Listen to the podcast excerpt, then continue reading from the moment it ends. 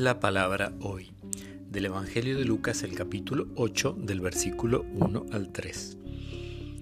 Jesús recorría las ciudades y los pueblos predicando y anunciando la buena noticia del reino de Dios.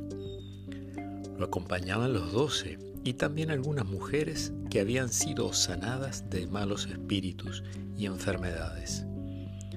María, llamada Magdalena, de la que habían salido siete demonios, Juana, esposa de Cusa, intendente de Herodes, Susana y muchas otras que los ayudaban con sus bienes.